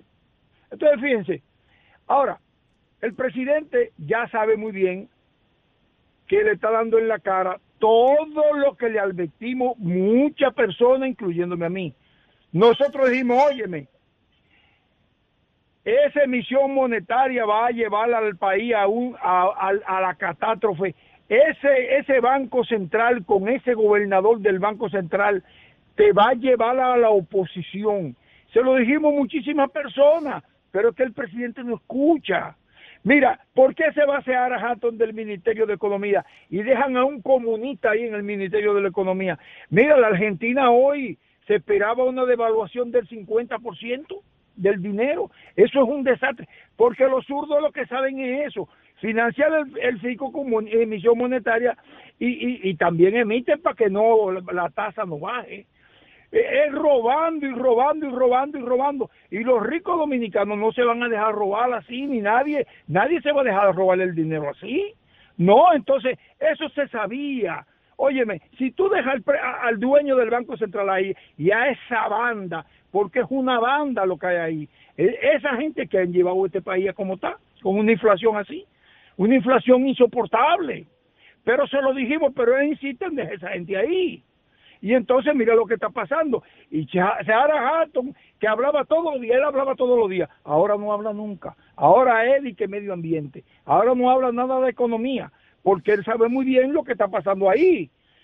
¿Eh? Él mismo dijo, no, ya hay que parar esto, y lo sacaron por eso. Mira dónde está, la- mira dónde está todo. Entonces el presidente, que le ha dado la espalda a la base de su partido, ahora no tiene la base que lo apoye en los barrios Bien. porque él, él, él no entiende, él, él es un caballero que él no entiende, él no escucha. Bien, Entonces, Rafael. Eso es lo que le está pasando. Gracias, que tengo todas las líneas llenas. Gracias, buenas tardes, rumbo de la tarde. Hola, Hola Jacqueline, ¿qué hay? aquí en la lucha libre de Tranquilos. Jack, pero sin veneno. Ay, pero verdad. Ay, Jesús, pobre ya veneno. Miren, señores, yo yo no sé si el, si es que el presidente eh, no se da cuenta de lo que le están haciendo, o es que se está haciendo el loco y está dejando que las cosas pasen, o es que él no quiere volver a reelegirse. Yo no entiendo. Yo no entiendo por qué tanta ineptitud. Por ahí anda una abogada diciendo que la Suprema Corte mandó a reabrir un caso que ella llevó del CODIA. No sé si ustedes lo oyeron ese caso mencionar, que estaba involucrado de que una vivienda de bajo costo y la pusieron como vivienda carísima y que hay un dinero ahí que no aparece. Ella llevó ese caso. Parece que el caso tiene eh, pruebas suficientes y la Suprema Corte volvió a re- mandó a reabrir el caso y la, la procuradora le mandó una carta a la fiscal del distrito para que investigara eso. Y ella se ha quedado callada, ella dice que ella no investiga corrupción y supuestamente ahí está bailando el señor del Ligna Ascensión que no quiere dar ninguna información de allá de, de obra pública. O sea, es un caso feo. Es un caso feo. La abogada ha andado todos los medios de comunicación hablando de eso y yo no sé qué es lo que el presidente está esperando para sacar todos esos ñames que él tiene ahí en, en, en su gobierno, señores, porque es que le están haciendo todo lo de, todos los desórdenes habidos y por haber. El gobierno no tiene oposición, la oposición la tiene en su propio partido y con su propio funcionario, y él no entiende esa vaina. Yo no sabía que este muchacho, Homero, era vocero ya, yo no sabía, yo pensé que ya él había dejado esa vaina. Buenas tardes. Buenas tardes, Jacqueline. Saludos, rumbo de la tarde. Buenas tardes, Olga. Buenas Oye. tardes, estimado. Buena. Y pronto reconocimiento para Rudy González. Sí, señor. Que así sea. Sí. Fija bien. Eh, eh, en parte yo, yo corroboro con Rafael. Esa huelga inducida es un tigueraje. Hay gente que dice, no, que no debió de mandar militares, que yo que, pues si no lo mandan, acaban con, con esas ciudades que están eh, que envueltas en, en la huelga. Ah, Yo supe que hay un herido. Oiga, usted sabe lo que es reclamar. Dice que Abinader desaparezca a la AFP, a la RS. Y Abinader tiene autoridad para esa cuestión. Él sí podía someter para que por lo menos flexibilicen la situación. Después, un aumento salarial de un 80%. Oiga, y esos métodos que están utilizando, esa gente lo que están buscando muertos. En las marchas de ayer de los motoristas, que todito le echaron, le- le- todo el mundo sabe quiénes fueron los que le echaron a todos los motores. ¿Usted no vieron toda la, toda la bandera verde que habían ahí? Esta gente no encuentra la forma de cómo darle duro a Binader para que baje su porcentaje que. Entonces ellos están provocando cualquier diablura, porque cuando un, no voy a decir, pero cuando un partido, el el eslogan principal de ellos es que el fin justifica los medios, ¿y qué usted va a buscar en ese partido? Nada. Lo que pasa es que aquí, como Lionel le, le, le- prohibió a la juventud y le- Parece que Se cayó la llamada. llamadita. Por favor, intente marcarnos nuevamente. Buenas, rumbo de la Buenas tarde. tardes, buenas tardes. Miren, lo que pasa es que los PRMistas tenemos un problema. Es que hablamos cosas injustificables. Entonces el pueblo nos coge la seña. Porque venga acá, ay, a Dios lo que es de Dios, César lo que es de César. La base del partido no estamos conformes con Luis Abinader. Porque todo el mundo lo sabe que no estamos conformes. Los 24 mil pesos. ¿Y qué diablo yo como con, ¿Cómo yo como con eso? Con 24 mil pesos que la aduana. Bien. Gracias por la sintonía. Buenas, rumbo de la tarde. Sí, buenas tardes. Eh, permítame tocar eh, dos temitas. Eh, con respecto al síndico de Luis Carrizo, él sabe que ya el PRM no lo va a llevar y que se está involucrando con el PRD y, y el, el, el, el- el- la FUPU esa. Y él ha sido el síndico más malo que ha tenido Luis Carrizo. Y por otro lado, el presidente sabe que la gente que trabajamos con él en la base del partido, quien le habla, Alberto Castillo y Luis Carrizo, no ha podido nunca ver más un funcionario del PRM. Entonces, él tiene a todos los enemigos ahí de Leonel Fernández y del PLD trabajando. Y nosotros, ¿cómo vamos a apoyar y a buscarle voto de nuevo a Luis Abinader? Si estamos todos fuera. Buenas tardes. Buenas tardes. Gracias por la sintonía. Saludos. Rumbo de la tarde. Buenas tardes, gran equipo. Buenas. Mucha salud para el señor Rudy González. Así será. Sí, señores, yo tengo una, una queja y se la voy a hacer pública por aquí. Yo vivo aquí en la ciudad de Juan Bosch.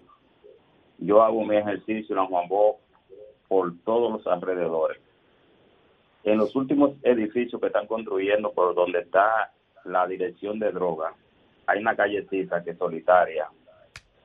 Ahí me encontré hace una hora con un grupo de haitianos en dos jipetas y un carro haciendo un simulacro como de disparo con fusiles de juguete R-15, haciendo películas, tirándose al suelo y corriendo como que si fuera en el medio oeste, están ellos en una guerra, haciendo simulacros y haciendo películas.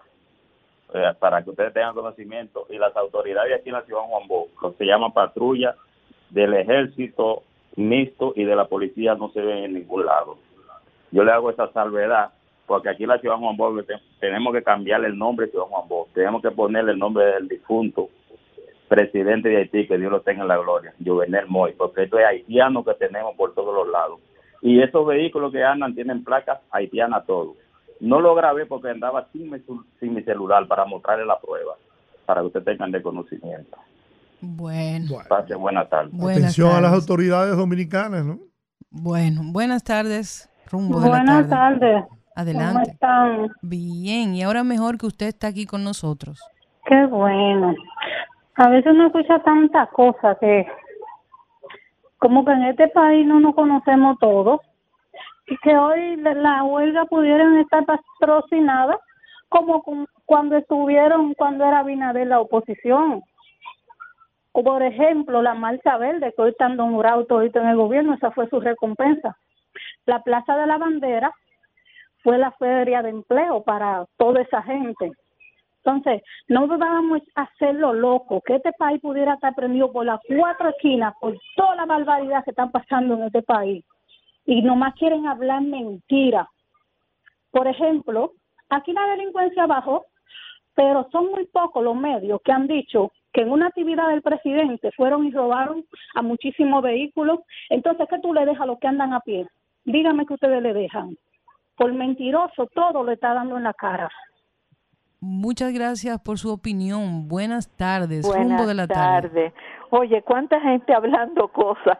Uno se queda eh, con la boca abierta. Realmente el señor que llama de Estados Unidos, que ultra, ultra, ultra, ultra derecha, yo le voy a decir algo. La diferencia de nuestros ricos a los ricos de Estados Unidos es que los ricos de Estados Unidos pagan impuestos y de su dinero se lo dejan a fundaciones para descubrir la cura del cáncer, una serie de cosas, mientras que los ricos de nosotros se unen a los gobiernos para no pagar impuestos para, y para tener muchas facilidades en todo lo que se mueve. Es una gran diferencia y eso no quiere decir de que, que uno es comunista ni nada de eso. Eso es una realidad. O sea, aquí lo- los ricos son como, como si fueran un mundo aparte. Son personas que se la buscan para pagar poca luz, se la buscan para, para, para que todas las cosas les salgan a pedir de boca, que pagan poco a los empleados, que explotan. Y entonces realmente, por desgracia, un pueblo que no tiene apoyo porque, ¿por qué? Porque son dueños del dinero. El dueño del dinero hace siempre lo que quiere. Señora, qué llamada. Ay, gracias. Bueno, realmente ah, soy de las personas que primero observo. Yo veo, por ejemplo, en mi pueblo, ¿quiénes son los que están promoviendo la huelga? Son gente que no que no- que salieron de la nada. O sea que uno no conoce quiénes son. Realmente fueron personas que llegaron a, a, ser notorias porque tenían un sueldo del partido del gobierno. Entonces, ¿qué pasa? Esa gente hoy día lo que quiere es, claro, está gritando porque perdieron su maná. ¿Entiende? Entonces, esa es una realidad. Y otra cosa que nosotros los dominicanos tenemos que acabar es que porque yo voto por un partido, ese partido me tiene que dar a mí un cargo. No, señor, vote para por el mejor, para que su país progrese, porque si el país progresa, usted también. Así mismo es. ¿Entiende? Entonces, eh, son, son cosas. Ese otro que habló, ah, no, que el PRM, que la base. Señor, ok, eh, la base. ¿Quiénes son la base? Los que, bu- lo, lo que, lo que, los que van al- en camiones, los que desfilan, los que andan con una bandera, por un motor. Pero esos realmente no son los que levantan, los, lo que hacen el gobierno. La clase media, nosotros los que pagamos impuestos, nosotros los que trabajamos, somos los que hacemos el gobierno, somos los que, le, eh, que eh, nombramos presidente. Ahora, por desgracia, ¿quiénes cuentan los votos? a veces no son personas que piensan como el que vota, sino que piensan en su propio beneficio. Entonces, tratemos por fin de, de uno eh, de, de uno educar para que la gente piense diferente, piense en el país, piense en el progreso. En las huelgas qué traen atraso para los pueblos.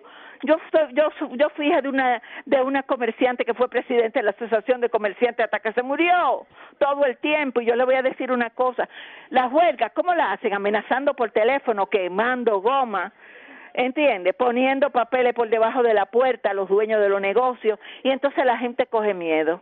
Eso eso no es apoyo a una huelga, eso es, eso es ah, obligado me- el terror. Entonces la gente tiene que aprender a perder el miedo al terror. Muy ¿Por bien. qué? Porque un pueblo entero, ellos no van a poder con todo el pueblo. Bien, muchas gracias, señora. ¿eh? Buenas, rumbo de la tarde. Buenas tardes. Adelante. ¿Cómo están? Es Milagros. Milagros, Hola, doña bienvenida. Milagros. Hola, ¿cómo están ustedes? Bien. Pues le estoy llamando, don Giorgi, porque usted sabe que la revolución de abril significa mucho para mí. Claro. Porque eh, mi abuela tenía 97 años, yo vivía en la Hostos 1, eh, eh, usted sabe, la ciudad Sí, colonial. detrás del convento de los dominicos. Sí, en la misma calle del convento. Ujú. Mire, y entonces mi abuela dijo que el que se quisiera ir, que se fuera, porque es una casa que coge una cuadra y vivíamos varias familias de sus hijos, y pero que los muchachos necesitaban el apoyo nuestro. Entonces mi madre fue de las que no quiso abandonar la ciudad colonial ni la revolución de abril. Entonces nos quedamos ahí. Eh, mi, herma- mi hermana mayor se fue con su hijo y su esposo, pero mi, mi hermanita pequeña y, y mi madre y yo nos quedamos allí.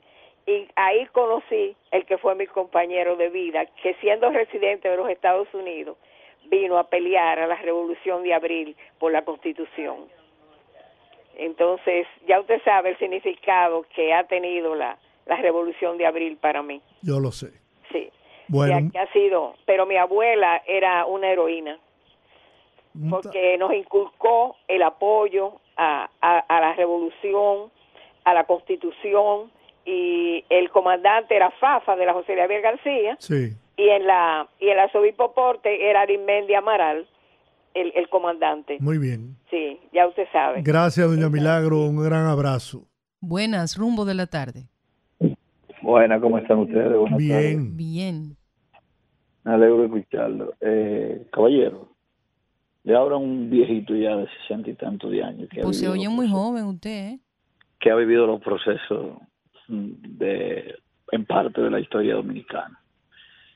Eh, como dijo una persona ahí, yo soy de los que siempre he motivado la frase de John Federal Kennedy, que siempre decía, no pregunte, no pregunte por qué tu país puedes hacer por ti, sino qué tú puedes hacer por tu país. Esa es la diatriba.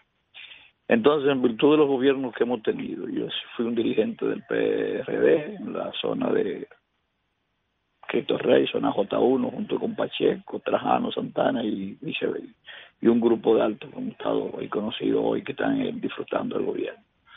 Entonces, pero hay que ser claro, fui también perseguido por el régimen de Balaguer, tu, cogí mi cárcel, cogí mi chucho, cogí mi batuta, pero yo soy pragmático y a, a hacer un elemento de juicio. El PLD, Balaguer se jactó de decir que la corrupción se paraba en, el, en la escalera de su, de su palacio. Luego vino el PLDismo. Bueno, eh, en términos de aporte a nivel social, a nivel económico, todos los gobiernos han hecho, pero hay que reconocer algo. Quienes más han hecho, mire que me tengo que dar en el pecho, yo pe- pensaba que nunca iba a reconocer a Balaguer como un gran estadista, pero Balaguer el gobierno que encabezó Leonel Fernández, pues, aunque hayan hecho vallaquería, porque lo han lo, lo, lo hicieron y lo van a seguir haciendo todo lo que vengan y lo que tengan, porque estos paisitos viven de eso, de la bellaquería y de la vagabundería. Pero por Dios, no podemos destruir las instituciones. Y hoy una persona que vive el día a día da testimonio de que las instituciones, en su mayoría, están destruidas. Están destruidas. Y eso hay que buscarle una solución. El PRM no se preocupa por no seguir el, el- quizás el camino de los anteriores, pero entonces se vive justificando todos los días que yo no hago esta vaina o esto porque a- anteriormente no me dejó esto. Búsquele solución porque a usted lo pusieron como gerente y usted tenía un programa de gobierno. Eso es lo que usted tiene que hacer, buscar soluciones porque los movimientos sociales han sido siempre las herramientas que hemos utilizado lo de abajo para poder hacer entender a los que no gobiernan que deben cambiar de rumbo. Muy bien. Eso ha sido históricamente así. Muchísimas gracias. ¿eh? Tomamos la última llamada. Buenas tardes. Sí, buenas tardes. Qué bueno que el que llamó ahora es de Cristo Rey, porque debió de dar su nombre para yo saber quién era, porque interactuó demasiado y teorizó demasiado. Georgie, la huelga. En realidad, con todo eso que está haciendo el gobierno y los esfuerzos que está haciendo Luis, ¿qué deberían hacer todos esos funcionarios de Santiago? Después que termine la huelga, llamarlo a ellos mismos a una rueda de prensa y mostrarles lo que está haciendo el gobierno. Porque en realidad, como ellos tienen tanto poder de convocatoria, así mismo que convoquen a los menos pudientes a que beban menos, metan menos droga y hagan menos diablura. Porque es que la gente se está bebiendo los cuartos y no le están dando también. Entonces, cuando van al colmado, o deben ir al colmado, lo que le pagan, no encuentran qué hacer y huevo y se lo beben. Bueno. Entonces, para el compañero que dio que es de la J1, que no es de la J1, Cristo Rey, el mismo gobierno está haciendo múltiples de obras aquí en la suscripción número 2. Y si no, que me dé mienta. Lo que pasa es que cuando los chelitos rinden y van donde tienen que ir, se dispersan los otros porque les Muy gusta el bien. desorden. Tengo que terminar. Se nos acabó el tiempo hace rato. Te agradezco mucho tu llamada. Mañana estaremos aquí, si Dios lo permite, en el rumbo de la tarde. Bendiciones. Rumba 98.5, una emisora RCC Media.